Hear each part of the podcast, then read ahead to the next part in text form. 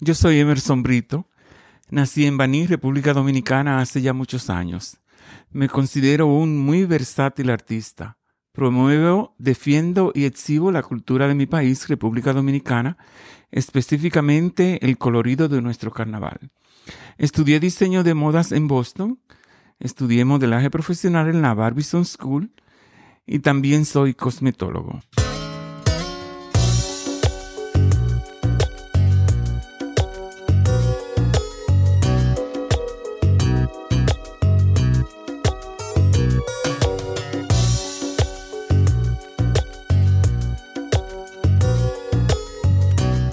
Bienvenidos amigas y amigas a su programa Entre Identidades. Aquí estamos con otra entrega. Yo soy Susi Santana. Y yo soy Tony Méndez. Hemos llegado al episodio número 19. ¡Wow! Pero eso es un aplauso para nosotros. ¡Yay! y estamos celebrando de lujo porque un invitado súper especial una persona que lleva magia donde quiera que entra, que es un pionero de, en Rhode Island de lo que es el carnaval dominicano. Eh, Emerson Brito, bienvenido. Gracias, Susi. Gracias, Tony, por la invitación. Estamos felices de estar aquí, de, que, de tenerte, eh, especialmente ahora que acaba de pasar el Festival Dominicano de, de Providence, Rhode Island, y tú tuviste una participación especial. Y también acaba de pasar el de Boston y tuve una participación especial. Tú sabes que eso es lo mío. Así mismo. Eh, ¿Y cómo nace ese amor por el carnaval en ti? Eso es muy... Tú sabes que a uno le gustan mucho como las cosas prohibidas. Y cuando yo era pequeño, cuando yo era niño, eso era prohibido en casa. A mí me gustaba mucho eso, me atraía el colorido y lo veía por la televisión y la gente se volvía loca, sobre todo los 27 de febrero, pero mami no nos permitía, mi mamá, yo crecí en una familia como un poquito muy disfuncional, dicen ahora, y no, no, no nos permitía a nosotros involucrarnos en eso. Y parece que ya después que crecí, tú sabes que viene como la rebeldía y ya yo puedo hacer lo que me da la gana. Y entonces, por aquí, por donde vivo, en Rhode Island sobre todo, sentí o eh, siento todavía que que hace falta traer lo nuestro para acá también, porque vive mucha gente dominicana, pero no todo el mundo eh, se atreve a hacer cosas y a promover lo nuestro. Y a mí me ha surgido esto y lo hago y me encanta. Y a la gente le gusta y me aplauden y seguiré. Así mismo. Y, y como dominicana que vive en, en, Estados Unidos, específicamente en esta región, en Nueva Inglaterra, yo te agradezco muchísimo porque yo me crié yendo siempre al carnaval en mi casa esa era una de las cosas que se tomaba muy en serio. Mi mamá le encantaba vestirnos para el carnaval y yo tengo fotos pequeñas, eh, nos disfrazaban de caperucitas rojas, de gitana, o sea, cuando no había mucho dinero, mami nos enganchaba aretes, pulsera y todo eso y como que se me quedó el, el gustigo todavía por el carnaval. Y salían a desfilar, qué chévere. Sí, muy lindo, siempre me ha gustado mucho el carnaval. Emerson Brito, nuestro invitado, y hemos comenzado hablando de los carnavales una fiesta tan universal que abarca tantas culturas. Pero háblame de la República Dominicana. ¿Recuerdas la primera vez que te enteraste de esta fiesta callejera de los carnavales? ¿Dónde fue que sucedió eso? ¿Cómo estaba tu familia conformada? Dame una panorámica. Este, sí, Tony. Bueno, yo acabo de decir que cuando yo era niño, cuando era pequeño, en, en, en Baní, precisamente, no eh, se hacía siempre un desfile no tan grande y lujoso como los que se hacen ahora y no podíamos participar. O sea, yo no recuerdo, no me llega a la memoria precisamente en qué fecha yo vi un carnaval la primera vez, pero sí recuerdo la primera vez que participé en un desfile disfrazándome fue acá en los Estados Unidos precisamente en Salem, Massachusetts. Se estaba organizando un primer festival uh, latino, festival hispano, y yo me vestí de unas cosas ahí, como me puse alguna ropa, no un, no un traje específico, pero sí participé en el desfile con algo alegórico y una bandera dominicana y un sombrero y una cosa, y bailé muchísimo y no recuerdo la fecha, pero fue como en los noventa y pico. No puedo decir mucho porque se va a saber mi edad. Pero interesante que es años después, en otro país, que tú participas en un festival. Pero de nuevo, para entender ese ambiente de Baní, cuando eras niño y, y ya escuchabas del carnaval, tus otros hermanos y hermanas, háblame de ellos. ¿Ellos participaban? Ok, tengo dos hermanas. Crecí con mis dos hermanas mayores que yo y mi mamá. Mi mamá no estaba mucho tiempo en la casa porque es maestra o era maestra. Y eran dos tandas, como se dice, por la mañana y por la tarde. En la escuela. En la escuela, sí, impartiendo, impartiendo docencia en escuela primaria en ese entonces. Entonces pasábamos mucho tiempo sin ella y no creo, no, mis hermanas no participaban tampoco en eso. Es que era como, era, crecimos como dentro de un puño, como dicen, y mi mamá era muy fuerte y muy estricta y esas cosas no se permitían. Pero, por ejemplo, de ese tiempo de tu juventud, de tu niñez en República Dominicana, eh, ¿qué, ¿qué, cosas recuerdas tú hacer en Baní que eh, como que te evoque un, recuerdo bonito, en los juegos que hacían? ¿Cómo era esa vida escolar incluso? Voy a tener que, si tú supieras decir algunas cosas que no... Eh, por la confianza, por Tony y por ti, Susi, aunque todo el mundo nos está oyendo. Pero siempre fui bully por mi forma de ser, mi manera un poquito tal vez afeminada yo no sé qué cosa y siempre eh, era muy ñoño o me añoñaban, ya acabo de decir también que crecí con dos hermanas y con mi mamá y no tenía de, no tengo como muy buenos recuerdos de, de esa época, siempre tenía que estar como apartado por el miedo. Y eso de, no sé cómo le decían antes, pero yo fui bully también. Por eso yo creo que ahora es la rebeldía y el, ya puedo hacer y exhibir lo que yo quiera y decir lo que yo quiera donde yo quiera. Y tal vez por eso es que me expreso tanto de una manera tan abierta. Y eso eh, para nosotros es un honor. Primero, gracias por la confianza de contarnos, porque eh, nunca es fácil hablar, ¿verdad?, de, de experiencias que son negativas. Pero mami siempre decía, cuando nosotros estábamos creciendo, nadie le tira piedra a los árboles que no dan fruto. Entonces, de cierto modo, eh, cuando hay una persona especial, con un carácter especial, eh, que se destaca eh, por su personalidad, desafortunadamente a veces toca que, que no te traten súper bien, pero nosotros aquí te, te valoramos y apreciamos muchísimo y nuestra comunidad es mejor porque estás aquí. Gracias. Y para traerlo al presente y la gente que nos escucha, que quizás no conocen a Emerson Brito, lo están escuchando hoy por primera vez, Emerson Brito en el estado de Rhode Island. Oh. Es más, en Nueva Inglaterra, y esto abarca otros estados como Massachusetts, en cuanto al folclore dominicano, tú eres esa representación de República Dominicana. ¿Por qué lo digo? Porque en el carnaval dominicano participa en el desfile dominicano que se hace en el estado de Rhode Island.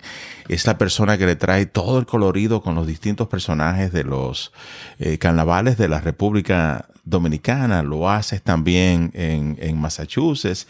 Me imagino que has ido a Nueva York y otros lugares también. Sí, es cierto. Ese es el presente. O sea, cuando yo pienso en Emerson Brito, pienso en, el folclorista, el hombre que entiende bastante la, nuestro folclore, nuestra cultura. Pero ¿cómo nace eso en la República Dominicana? Yo pensé que tú venías con toda esa preparación de la República Dominicana, pero me dices que la primera vez que participas tú como persona es acá en los Estados Unidos. ¿Cómo se forjó eso en la República Dominicana? Fíjate, eh, nuestro país tiene dos o tres eh, personajes principales en el carnaval. Sí, desde niño siempre, como te digo, lo veía por televisión. Está el Diablo Cojuelo, que son como tres versiones diferentes. Eh, el Diablo de la Vega, el Lechón de Santiago y el Diablo de la Capital. Entonces yo diría que el segundo es Roba la Gallina. También tenemos Califé, tenemos varias comparsas eh, representativas que son famosas y diferentes personas lo hacen, haciendo, eh, defendiendo o representando cada región o cada ciudad. Pero acá, en, específicamente en Rhode Island, yo tenía, yo había comenzado antes en Lynn, Massachusetts, yo había eh, sido coreógrafo, que es innato también, no estudió coreografía ni baile, de un reinado el, para elegir la reina del Festival Hispano de Lin en dos ocasiones. Ya yo cosía cuando eso, eh, la gente del comité me indicaron que yo podía hacer eso, no había que lo hiciera. Y yo, yo, no, no, no. Pero como quiera, agarré unos pedazos de tela, hice unas faldas y monté una coreografía. y, y, ahí fue que yo comencé, como quien dice, a envolverme con, con el folclore, específicamente el merengue, y también estaba ligado parte de lo que es espectáculo, porque fue un espectáculo que montamos. Luego que me mudé para acá, para Providence, Rhode Island, yo formé un pequeño grupo, bueno, no era tan pequeño, eran 23 niños dominicanos o descendientes de dominicanos en el Club Juan Pablo Duarte. Hicimos un grupo de baile folclórico, teníamos montado eh, un merengue, seis parejas, varones y hembras. Eh, también teníamos mangulina, teníamos un baile de palo, una bachata al yo llegar a Rhode Island, como que todo mi tiempo libre lo dedicaba a eso, era casi todas las tardes. Recuerdo que Papo Toribio era el presidente del Club Juan Pablo Duarte en ese entonces. Y también porque me parece que algunas veces la gente ve en mí una cualidad que yo mismo no veo. Papo el que me jalaba y ven que sí, que tú puedes, que tú eres un muchacho que están ahí haciendo nada, que ven, ven, ven y por llevarme de papo hicimos ese, hicimos, eh, pero mucho éxito. Tú debes recordarlo, Tony, ese grupo infantil. Ok, por ahí hay muchas fotos y esas cosas. ¿Y qué pasa? Que ya tenemos estas cosas montadas con, con los muchachos jóvenes. Creo que los de, el de mayor edad o los de mayor edad tenían 14 años. Yo me di cuenta que faltaba como algo, porque también teníamos un baile de carnaval montado. Hacía falta como algo, un personaje central o algo como que llamara mucho la atención. Y de ahí fue que vine con esa idea de robar la gallina.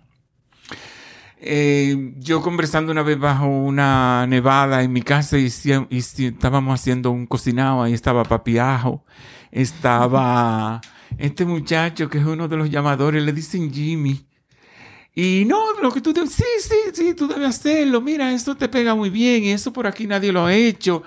Y más o menos como que me, eh, me motivaron o me agitaron o me, yo diría que me dieron duro por la cabeza para que lo haga. Y en un próximo viaje a Santo Domingo conversé con, en hay una comparsa fuerte de Roba la Gallina. Conversé con el director, me explicó varias cosas, cómo hacerlo. Me fui con ellos para el malecón en esa ocasión. No solamente me vestí allá, sino que vi las otras gente también vistiéndose y vi los trucos que son los que utilizo. Me gustó muchísimo, muchísimo, muchísimo. Me gustó, sobre todo porque eh, le dábamos como mucha vida a la gente que estaba viendo el carnaval y siempre voceaban lo mismo de siempre, roba la gallina, palo con ella, roba y, la gallina. Y para nuestros amigos oyentes que tal vez no son de la República Dominicana y no saben lo que es un roba la gallina, ¿nos puedes explicar un poquito cómo se ve ese personaje? Eh, o sea, para visualmente imaginárnoslo. Bueno, roba la gallina es... Eh, como ya dije, un personaje del carnaval dominicano es tradicionalmente un hombre vestido con un, o ataviado, vamos a decir, con un vestido de mujer muy ancho, muy colorido, eh, de vuelos o simplemente una falda muy ancha, eh, un busto exagerado, unas colchas o una cosa se pone como si fuera teta, dijiste que se puede decir teta. Es muy grande, mientras más grande, más llamativo y hace más reír a las personas. Entonces lleva una nalga eh, bien pomposa, bien grande también, que se va moviendo según el personaje va en el camino, lleva un maquillaje muy ridículo. O sea, no es un maquillaje, no es un hombre vestido de mujer. Hay que tener cuidado con eso. Es un, un hombre con una ropa femenina representando un personaje. Entonces lleva, eh, originalmente es un turbante atado como como en como atado al frente, eh, muchos collares y pulseras. No sé si la gente que nos está oyendo todas saben lo que es eh, collar.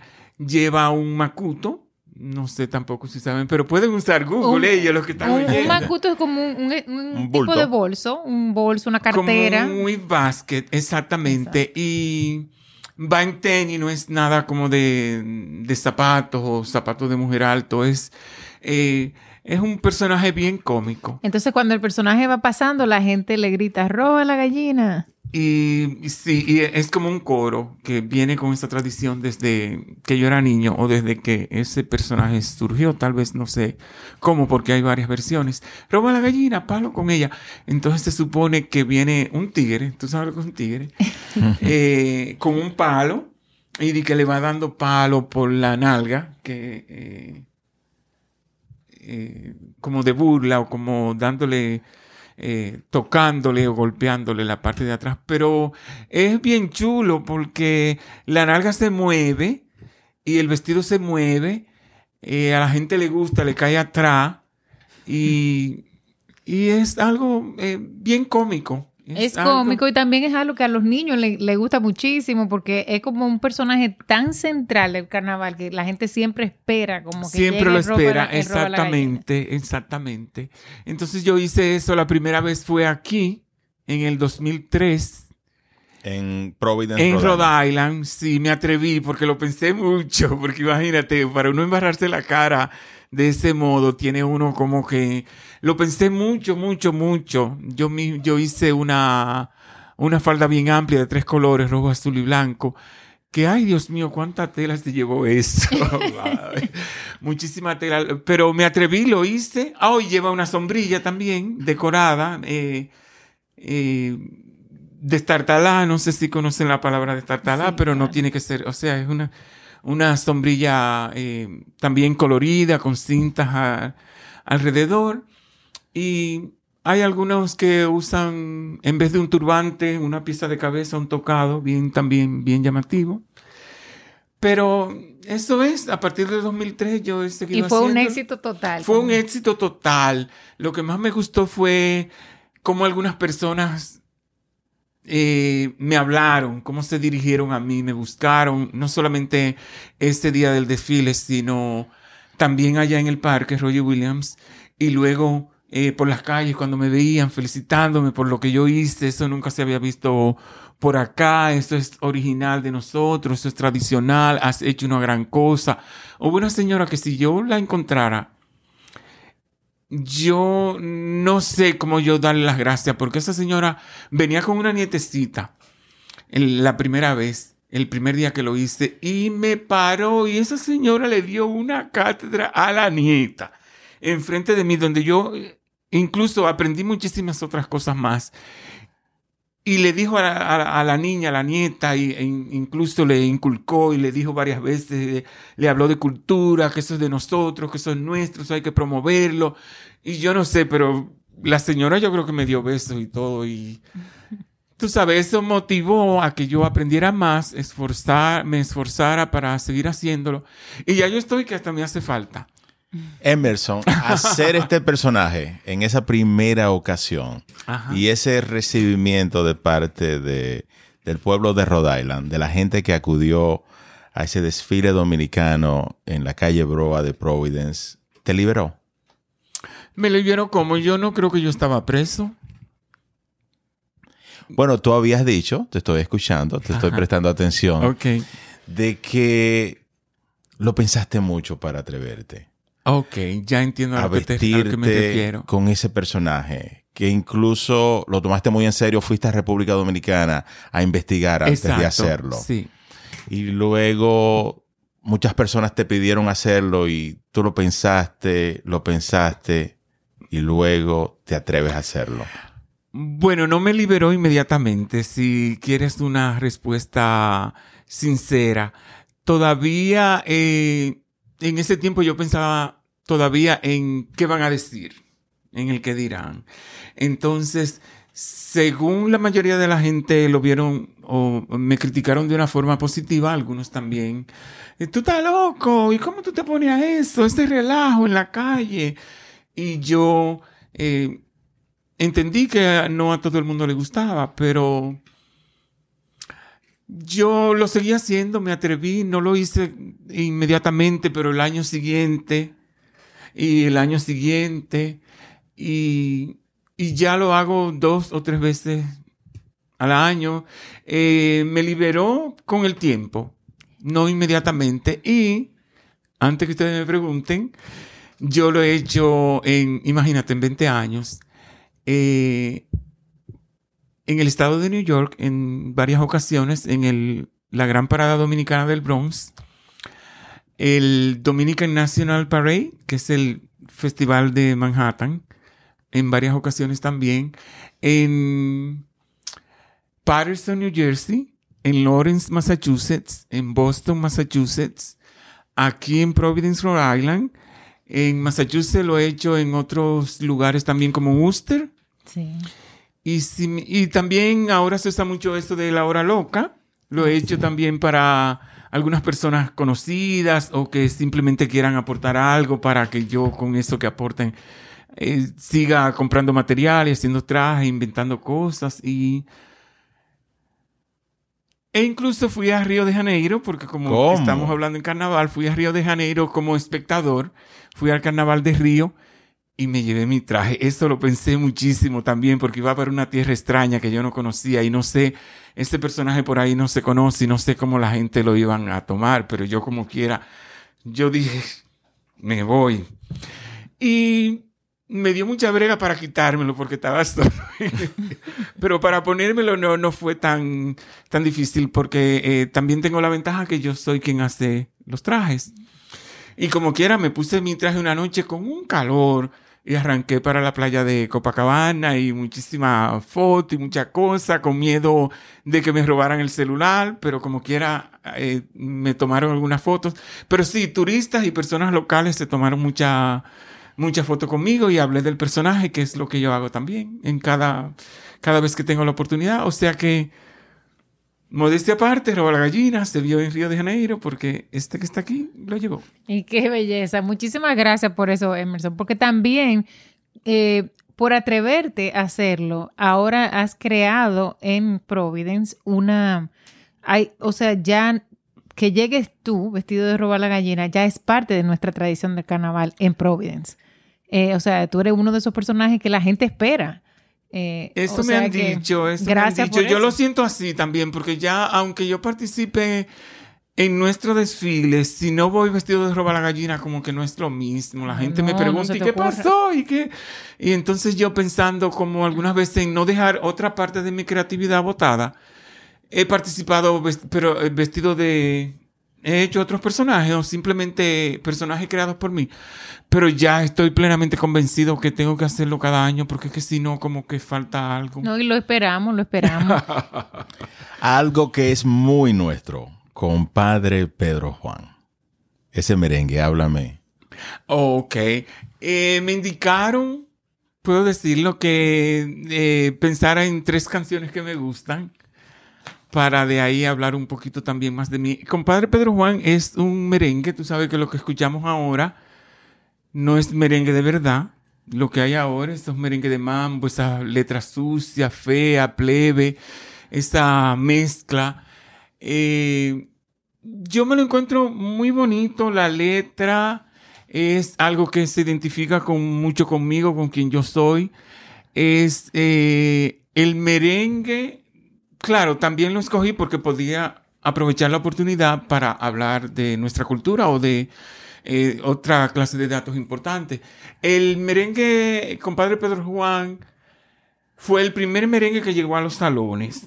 Acuérdate que era puro perico ripiado, tambora, acordeón y guira, y entonces como que era como quien dice de la clase pobre el, merengue, pero este señor Luis Alberti, excelente compositor dominicano, se atrevió y compuso este merengue y se atrevió a llevarlo al salón y ahí estaban las parejas con su traje elegante y todo y ese ritmo tan melodioso y tan cadencioso.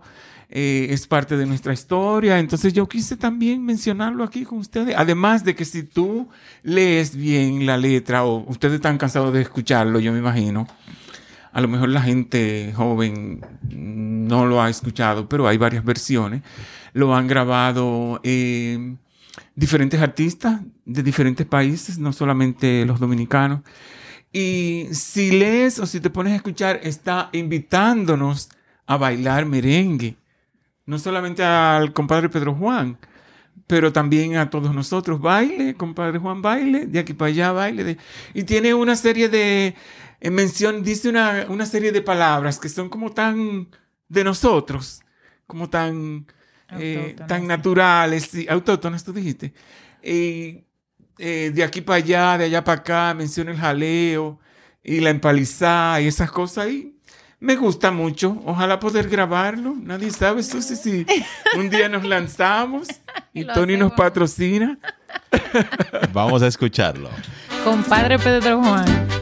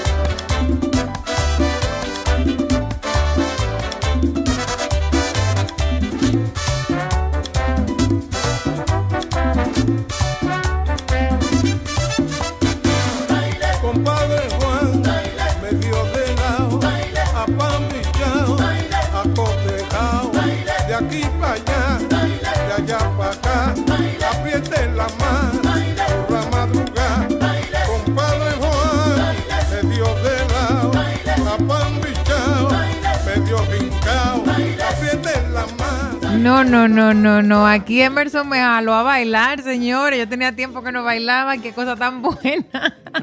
Un tremendo bailarín. Se te olvidó decir eso en la presentación. Bailas muy oh, bien. pero no voy a decir todo porque voy a cansar a la gente hablando de mí. no, porque eh, para eso estamos aquí, para hablar de ti. Ay, no, Susi, hablar de uno mismo como que me lo encuentro tan pedante. Pero imagínate por complacer a Tony. Háblame de ese primer viaje que sales de la República Dominicana. ¿Dónde fue?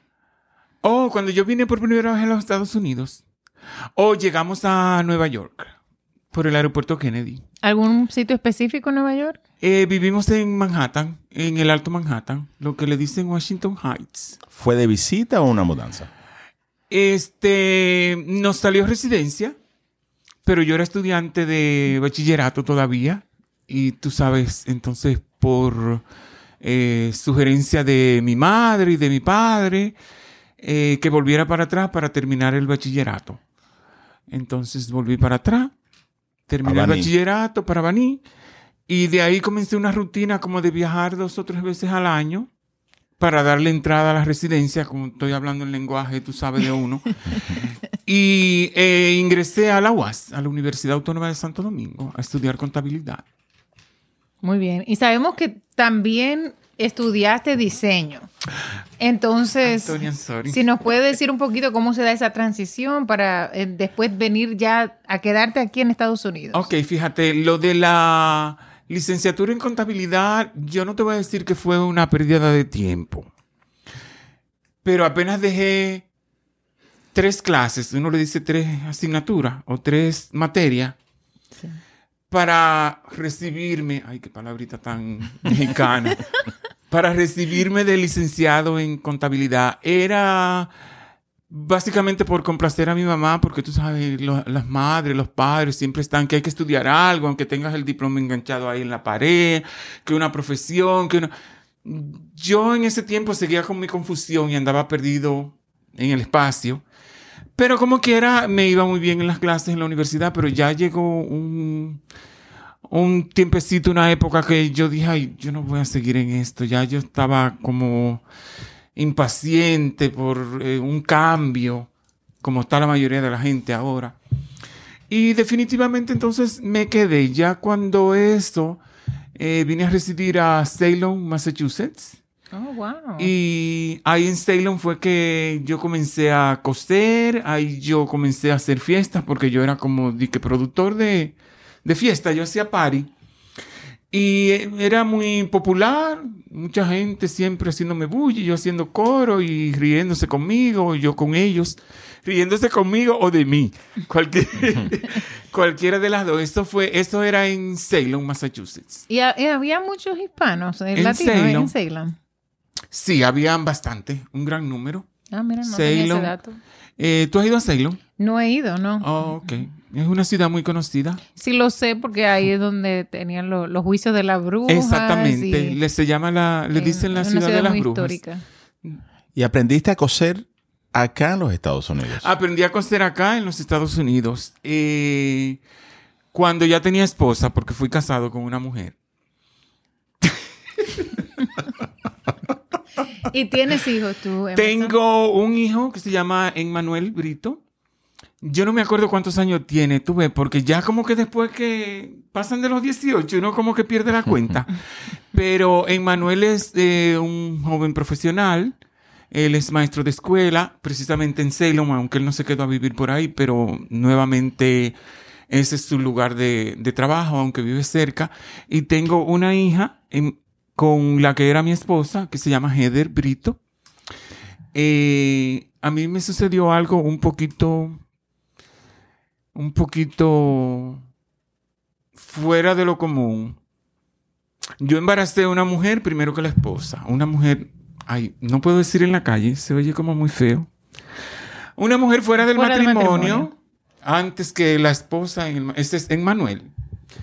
Y a los seis años, entonces fue que vino el embarazo de la esposa, de donde nació la hembra.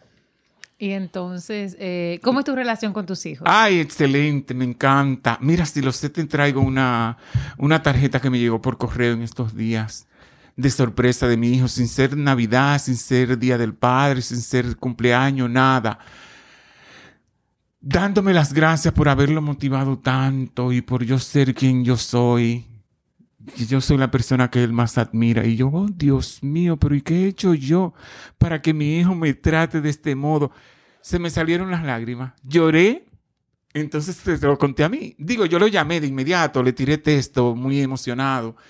Y luego llamé a mi hija para contárselo y me dijo, papi, lloraste con moco y todo, se te salieron las lágrimas.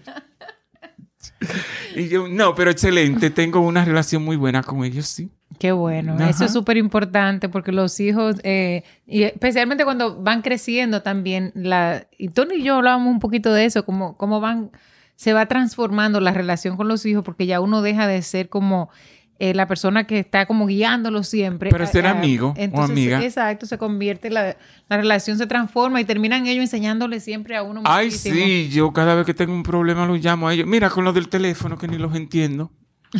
Tengo que llamarlos. Oye, qué interesante. Hemos estado hablando desde el inicio de esta conversación en este podcast entre identidades con Emerson Brito, de los carnavales, de tu amor por el folclore, ahora de la familia. Pero hemos hablado de algunos lugares, Baní, cómo de alguna forma ahí comenzó todo, pero no podías experimentarlo solo de muy lejos.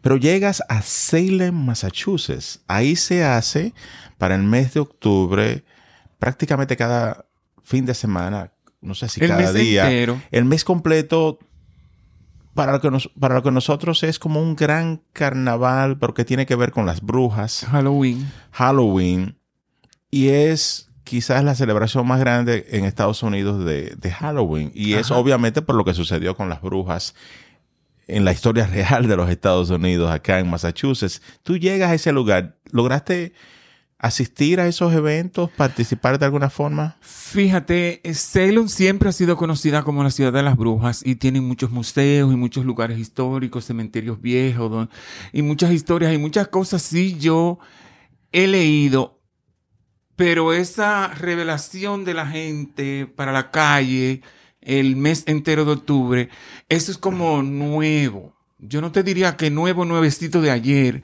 pero en la época que yo viví en Salem no era así.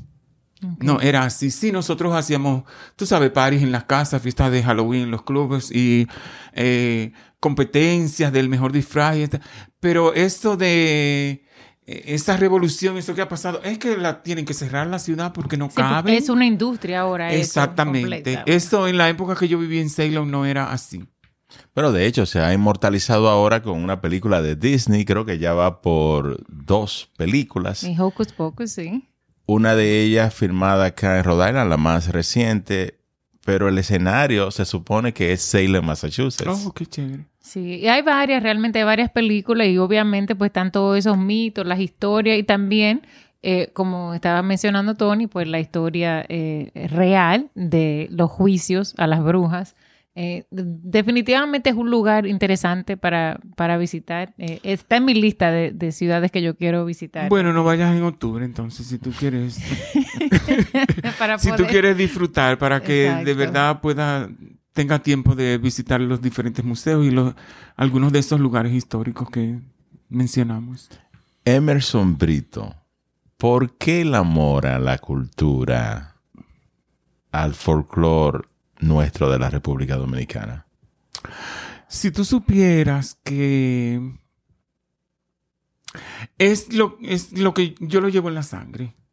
Eh, lo que a mí me gusta es porque nací con eso, diría yo, la admiración. Entonces te dije ahorita también de...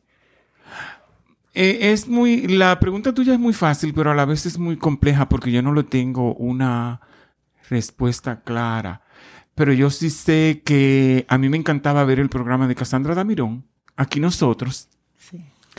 Eh, me encantaba verlo cuando eso, el show del mediodía no sé, eh, existía y llevaban algunas veces a hablar de cultura a este hombre, Fradique Lizardo. Y a mí me encantaba ver eso, siendo yo un, un carajito. No sé por qué. eh, eh, con la gente que yo estaba en el momento viendo, ¡ay, cambia esto, quita eso! Y me encantaba, yo lo esperaba eso. Y, Claro, Cassandra No Damirón, que fue bailarina, fue folclorista. oh, sí, eh, excelente. Ajá, precursora del... Claro, y una gran comunicadora dominicana, con- muy conocida en... Ah, bueno, tú agregas quién es la persona. Yo nada más te digo el nombre y tú sigues. Ah, bueno, pues está bien. Pero contigo se conjugan dos cosas. Más de dos, Tony. Voy a referir a dos ahora. Es obviamente la investigación que tú haces de- del folclore, pero tú haces performance. Performance como. Performance como cuando montas este personaje y desfilas en el desfile dominicano de la independencia con el personaje de Roba la Gallina. Has hecho performance con otros personajes. Yo te, yo te he visto también en, en otros desfiles, incluso desfiles, eh, vamos a decir, de la cultura americana acá en el estado de Rhode Island. Ok, fíjate, eh, donde quiera que yo me doy cuenta que hay algo y hay que llevar algo dominicano, si no hay, yo me pongo a la orden. A mí no, a mí no me importa, a mí no hay que pagarme, no tienen que invitarme, si es algo que yo creo que, que lo dominicano debe verse, ahí yo estoy. O sea que cuando tú dices performance, yo voy, cámbiame la palabrita performance por una en español mejor. Actuación, yo actúo. Exacto. Sí. Participas, actúas. participas, pero ya Promueves. montado en el personaje. Eh, por ejemplo, yo vi unas fotos que colgaste recientemente, creo que fue en el desfile dominicano de, de Boston. Llevabas Oh, tú Otro quieres atuendo. decir, tú quieres decir que yo hago otras representaciones Sí. que no son solamente de roba la gallina. ¿Verdad que sí? ¿Que a esto Sí. te refieres? Pues como había dicho hace poco, tengo mucha- muchas cosas en la mente, mucha creatividad. Hay muchas cosas que yo no quiero morirme sin hacerlas o sin verlas hechas. Entonces yo aprovecho para hacer algo y exhibirlo donde no tiene que ser robar la gallina precisamente. Por ejemplo, eh, lo del personaje de hace poco en el desfile de, de Boston, yo hago pocas cosas rojo, azul y blanco. Como que... oh, Pero esta vez yo, yo dije, yo tengo que inventarme algo con los colores patrios, porque es que eso cae bien y eso eh, a la gente le gustaría y yo tengo la habilidad, tengo las manos para eso, los materiales, los consigo. Tú sabes también que a uno le gusta llamar la atención y enseñar lo que, su talento. A eso yo me referí en esa ocasión, muy aplaudido, muchas fotos, mucho... Y yo muy feliz porque lo, me di cuenta de que lo que hice gustó o gusta. Otro tipo de representaciones eh, en carnavales, en un carnaval en la República Dominicana, yo participé con una comparsa que se llama Los Pintados de Barahona. Ellos se pintan el cuerpo, y tiene algo que ver con el cimarrón que se fue una vez a las montañas y se pintaron el cuerpo escondiéndose y cosas por el estilo. Y por ahí están las fotos. A mí me encantó ese personaje. Es pintura en todo el cuerpo de diferentes colores. Es como, como si fuera un, como si yo fuera un canvas y él, le dicen el gato a él, al eh, creador de, de esa comparsa y de ese personaje. Es como si yo fuera el canvas y él creara una obra eh, abstracta, en ese caso conmigo, pero es un grupo grande. Ellos y también han ganado premios nacionales y cosas por el estilo. También yo eh, he hecho otros personajes. Hace poco hice Calife. Eh, sabemos que hay algunas cosas por ahí que se van a decir luego, o no sé si este sea el momento, pero yo hice Calife en Providence y también en Lawrence, eh, tratando siempre de enseñar lo nuestro, porque Calife por aquí no se ve o no se conocía hasta que yo eh, lo hice, se veía en fotos y ahora también hay muchísimos carnavaleros haciendo personajes nuevos del personaje original.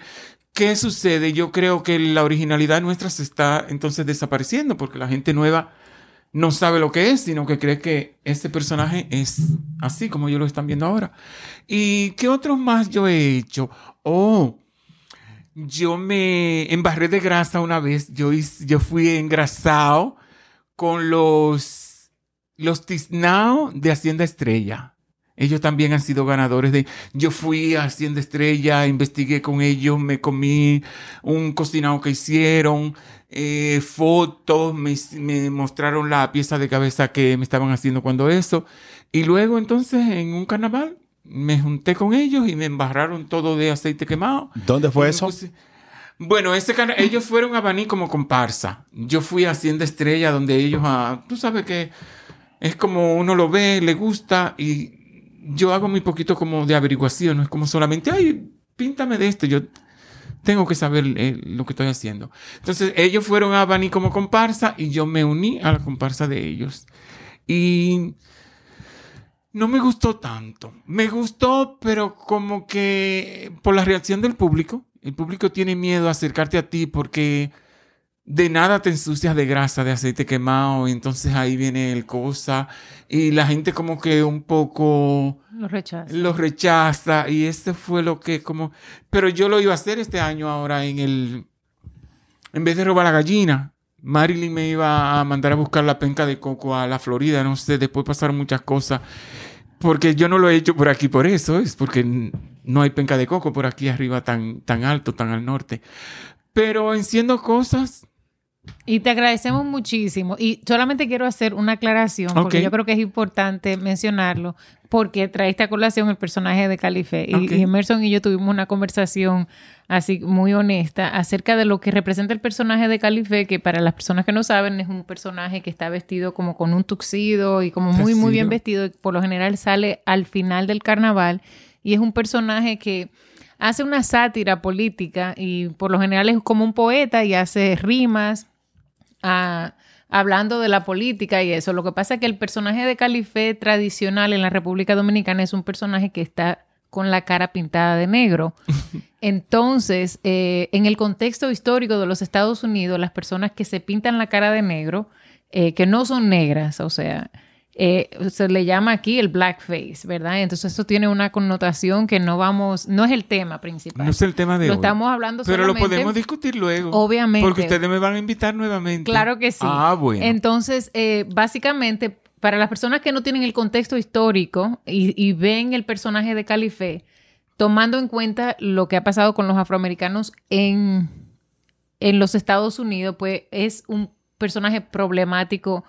Eh, aquí mucha, mucha gente también argumentaría que en la República Dominicana, porque también es un personaje que, eh, que hace sátira, ¿verdad?, de, una persona negra. Mucha gente lo ve así, entonces hay quienes piensan, bueno, pero es un personaje que es muy típico, tradicional nuestro, que la gente quiere, pero también estamos en los Estados Unidos y también para, habría que preguntarle a las personas eh, negras, ¿verdad?, qué piensan de ese personaje. Y como hablamos, no es el tema principal, pero yo creo que lo traemos a colación solamente porque eh, es un personaje que para algunas personas es ofensivo, para otras no lo es, eh, y están como estos debates que tienen que ver con la cultura y que son difíciles de tener a veces precisamente por el amor que uno le tiene al carnaval, por el amor que uno le tiene a la tradición y los recuerdos que están asociados con de felicidad, ¿verdad? Con el carnaval eh, en, en particular.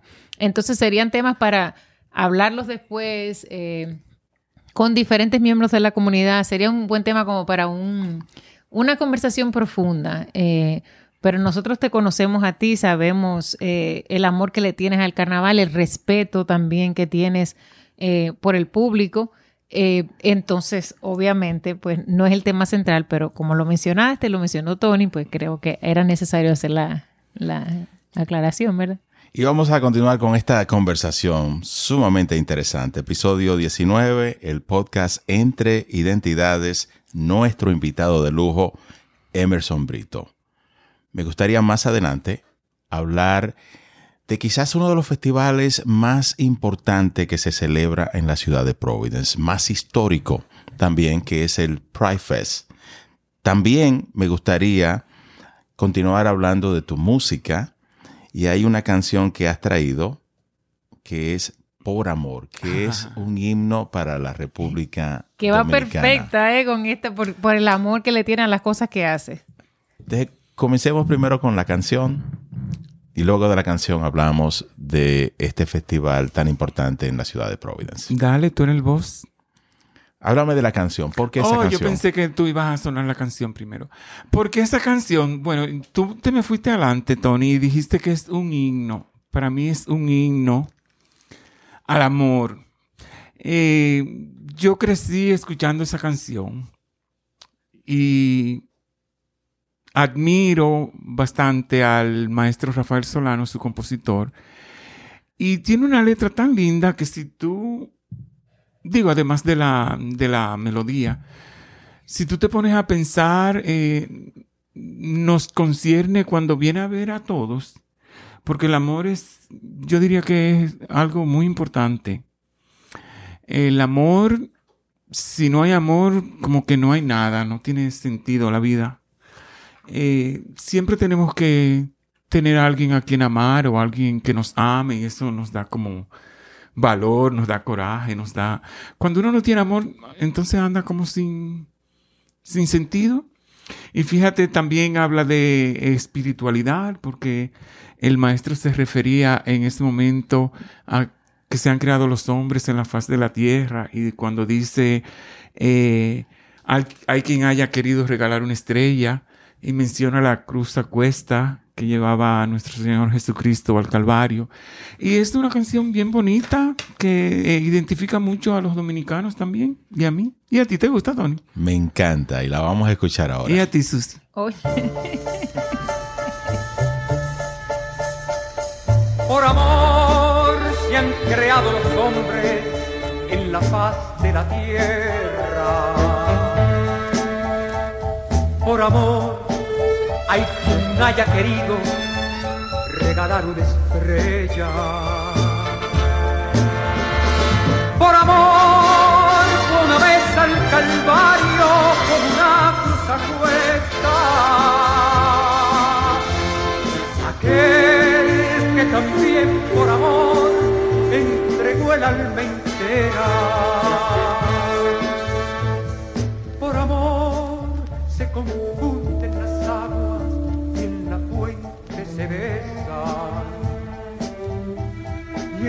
de la mariposa los colores se crean.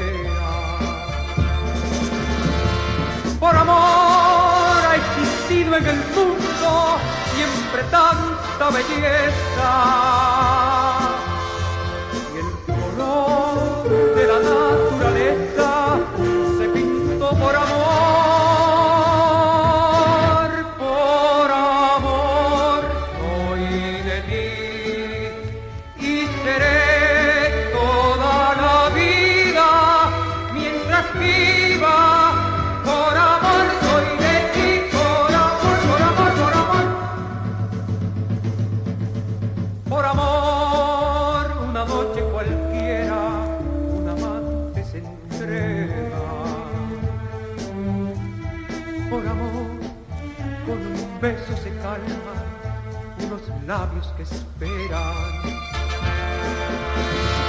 Por amor, ya no llevo las cruces que me dio el sufrimiento. Por ti, lo que fuera mi suerte se cambió por amor. Por amor, soy de ti. Qué canción más bella. Por amor. Entonces el problema de esa canción es que uno quiere cantarla en voz alta. y Pero como ojos. Ay, pero si Susi. yo me pongo a cantar. Tú sabes que dicen que salen en tu gallos. estilo ahí, estilo No, no, no, poesía cantada. No, porque hay que darle el respeto que se merece a esa canción. Oh, Pero yo creía que tú decías al público. Bueno, al que nos público está también. oyendo. si me pongo a cantar, salen corriendo. Interesante programación en el día de hoy porque tenemos una persona muy interesante con muchísimos conocimientos y también muy espontáneo, muy sincero, muy de decir las cosas y muy de investigar. Y eso me gusta y admiro de Emerson Brito en este episodio 19 de Entre Identidades. Y hemos, la conversación ha girado mucho alrededor de los performances, de las presentaciones que tú haces, las creaciones muy auténticas tuyas en los desfiles, sobre todo en lo que pudiéramos llamar arte público, Ok. porque los desfiles son a ese nivel ya eh, folclóricos, arte público y tú te conviertes en el creador, pero también eh, esa pieza artística. Lo has hecho a nivel de festivales latinos, pero también festivales anglosajones como mencionábamos el Pride Fest, que es uno de los festivales más respetados acá en los Estados Unidos por su historia. En Providence, Rhode Island, cuando en otros lugares no podían hacer Pride Fest. En Rhode Island y específicamente Providence, el alcalde lo apoyaba. Y también todas las instituciones municipales lo apoyaban. En ese sentido, Providence ha sido una ciudad que ha estado a la delantera en los Estados Unidos. Entonces, ¿cuál es tu pregunta? Bueno, la pregunta que dejamos eh, antes de ir con la canción Ah, de tu participación en Pride Fest All right, ok. con tu, con tu arte. Con al- ok. Bueno, eh, Pride Fest, para la gente que no entiende bien o no entiende inglés, tú te refieres al desfile gay o al desfile, Sí, el de los gay. homosexuales, lesbianas y, y esta pila de letras, LGTB, eh, cosas así. Fíjate, eh, volviendo a como yo soy, a cómo me gusta exhibir lo que yo hago y llevarle parte de la alegría que yo tengo por dentro, mostrarla a espectadores de diferentes desfiles. A mí me encanta eso.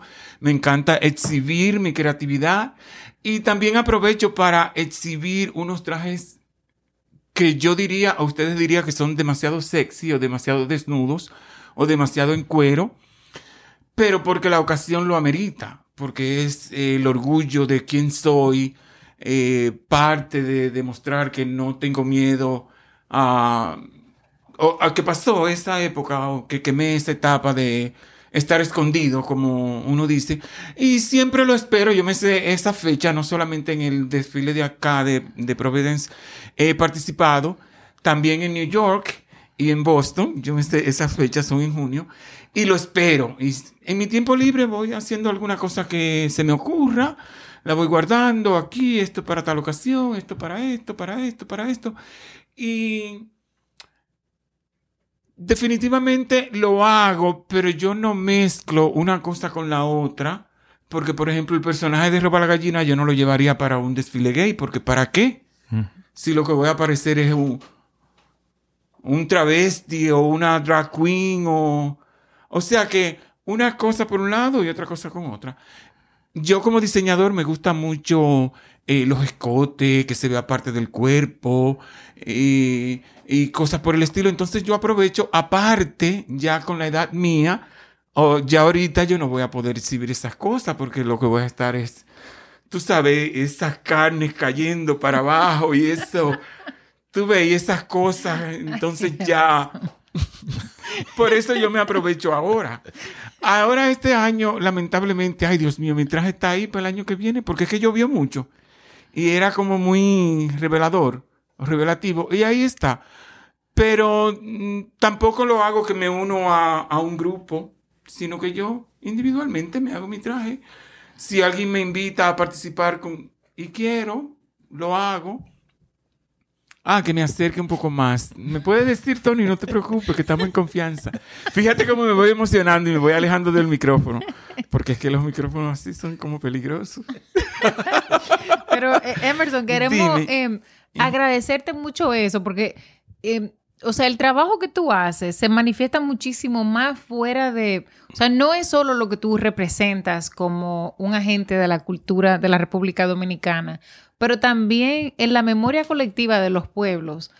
Cada vez que eh, hablamos de festivales, de, eh, de algún evento de arte popular o colectivo, o sea, tú estás haciendo una contribución a algo muchísimo más grande, porque una persona, cualquiera, un niño, niña, que ande caminando por la calle eh, de la mano y de repente se encuentre con un personaje como el roba la gallina eh, y vea esa manifestación cultural como tú, eh, te estabas explicando que esa abuelita estuvo hablando con su Ajá. nieta, son cosas que te marcan y te marcan de una manera muy, muy específica. Yo recuerdo cuando vivía en República Dominicana que en la Fortaleza Osama, para la Navidad, mi mamá participaba siempre en una feria artesanal. Y un día trajeron a, a los guloyas. Y había un guloya en particular que se llamaba Linda. Ay, eh, sí, linda, murió. y me acuerdo que le daban como con un fuete, ¿verdad? Al, al- un látigo. a la- Ellos al- llevan como una hacha. eh, también ellos estaban haciendo la danza de David y Goliat, pero él entró como con un fuete golpeando la tierra. Ok. Y entonces haciendo esos movimientos. Y yo recuerdo, yo tenía como tal vez como siete años. Para mí eso fue algo inolvidable. Entonces yo me pongo como en el, en el momento en que un niño o una niña te ve a ti con un personaje como Roba la Gallina, que es algo que se, se impregna en la memoria cultural de, de los pueblos. Y eso es algo muy grande, porque a veces tú lo haces y tal vez no tienes la conciencia en el momento de la huella que estás dejando. Y eso es algo muy hermoso. eh, y algo que te quiero felicitar, porque a veces cuando uno hace trabajo cultural, la gente no se toma el tiempo como para decirte, mira, eh, o a veces uno mismo no se detiene, como a decir, wow, estoy haciendo una contribución a algo muchísimo más grande que, que yo en este momento. Y eso es lo que tú haces, y eso tiene un valor incalculable. Así que muchísimas gracias. Gracias a ti. Gracias también de mi parte y de muchísima otra gente que nos está me quedó escuchando. clara la respuesta que te di con respecto a Pride Fest. Claro que sí. Ok. Clarísimo. Más clara que el agua. Muchísimas gracias porque tú le traes colorido con tu presencia, Alegría. estés vestido de un personaje o no. Wow. En este estudio donde estamos, tu personalidad, tu alegría, tu pasión por todo lo que tú sientes se transmite sin palabras. Y por eso te queremos dar las gracias, pero también por el colorido que llevas a estos desfiles en Nueva Inglaterra, donde estamos ubicados, Massachusetts, Rhode Island, Nueva York, incluso a la comunidad anglo, que de alguna forma también tú vas y nos representas. Nos, y esos también extranjeros que llegan a ver el desfile dominicano, a la calle Broa, colombianos, peruanos, chilenos, am- americanos también, Y chinos. Y ven el colorido que tú le impregnas con, con tu participación, tu creación y luego tu creación que eres tú mismo. Así que muchas gracias. bueno. Y quería pasar ahora a la música porque hemos visto mucha diversidad en tu música, un bolero, por amor, con Padre Pedro Juan, un merengue y ahora una salsa de Víctor Manuel, Si tú me besas. ¿Por qué esa canción? Yo, Tony, soy loco con la salsa. A mí me encanta. Eh, otra cosa de cuando yo era niño es que yo bailaba bien salsa, pero como que no me gustaba que me vieran. Y que sí, baila, baila, baila. Y yo, mm. a medida que fui creciendo y comenzamos como los primos de mi edad, y, y algunos que tú sabes que uno comienza con sus traguitos y a ir a la fiesta y eso. Entonces, que párate a bailar. Que no, que no, que no, que párate a bailar, que sí, que párate a bailar, que si no bailas salsa no te vamos a volver a traer. Mira, ese, ese, eh, fue como vuelto loco ahí, como un trompo. Y a mí me encanta la salsa y bailo la salsa muy bien. ¿Y más o menos qué edad tenías cuando te cuando yo comencé como en ese... Yo tenía como 16, ya antes, eh, en esa época, eh, eh, en Baní o en la República Dominicana no, no había como tanto control con la cédula. Ahora la policía se está tirando y los que no tienen cédula, los que no tienen 18, no pueden estar bebiendo en el colmadón o en, o, en el bar o cosas así. Pero como yo comencé la calle, ya sé, como a los 15 o 16, a darme mis traguitos y a darme mi humo y mis cosas. Y cuando eso yo comencé a bailar salsa, entonces eh, uno como que se tiraba, los que bailaban bien y yo era como una tirria, como... Porque este bailaba mejor que yo, que yo bailo mejor que tú y cosas por el estilo. Y se usaba mucho eso también de concursos de salsa. Yo nunca participé en ninguno, pero los que participaban y los que ganaban, eso era ay, como una cosa del otro mundo. Pero también la letra, Tony, de, de esta canción, ¿Qué dice la letra? si tú me besas, ¿tú no la has oído? ¿Por qué tú No. me pones a que te la diga? Tú la has oído, ¿verdad, Susi? Sí, yo la he. Dice, si tú me besas, no prometo devolverte tu boca. Besa sin miedo, vuélvete loca. Quiero ser el ministerio que gobierne tu misterio y que descubra fórmulas para besarte sin parar. Si yo te beso, si yo te beso, júrame no devolverme la mía. Júrame besarme con alevosía, sé la cómplice de este secuestro, si no lo buscas lo encuentro. Juro no sé qué puede pasar. No voy a seguir. Bueno, vamos a escucharla.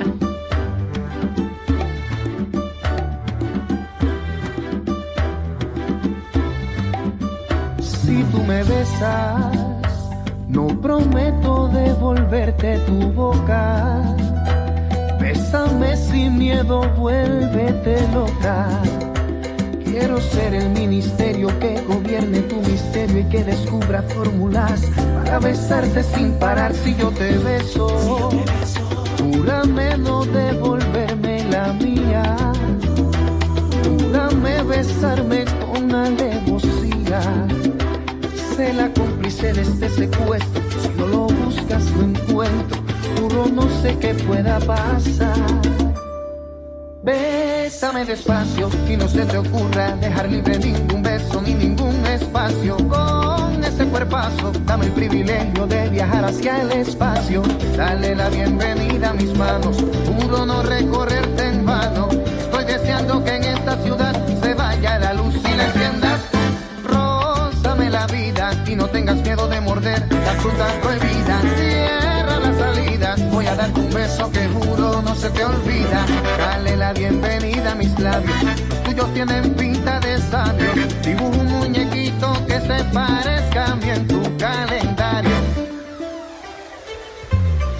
Bésame espectacular, bésame hazlo ahora, bésame sensacional, hasta que se vayan las horas. Haré el mundo se te olvide,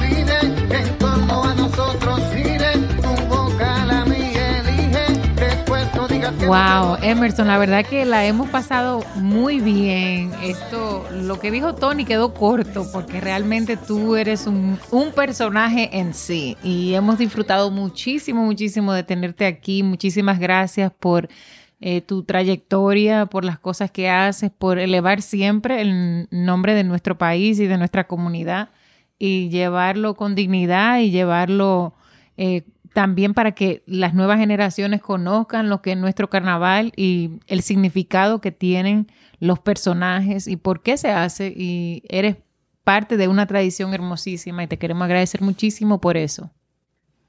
Muchas gracias a ustedes por invitarme. Yo les voy a exhortar que sigan apoyando este tipo de actividades, invitando a su podcast a gente que le guste también la cultura y que se atreva a, a expresarse y a gente que invite a otra gente a que sigan exponiendo lo nuestro, que es lo más importante. Si nos olvidamos de quiénes somos, imagínate. Así mismo. Muy agradecido, Emerson Brito, de tu presencia hoy en el podcast Entre Identidades. Este episodio 19 será muy recordado por todo lo que contiene, por tu primera visita a este podcast, pero también por todo lo que compartiste de, tu arte, tu pasión. Así que muchas gracias. Vamos a pedirle a los amigos que nos escuchan que lo compartan este podcast está disponible, está disponible en todas las plataformas y muchísimas gracias Emerson. Así que será hasta la próxima. Yo soy Susi Santana y si quiere decir algunas palabras para despedirte. Emerson. Que sigan escuchando este podcast que está muy interesante entre identidades. Yo soy Tony Méndez. Hasta la próxima.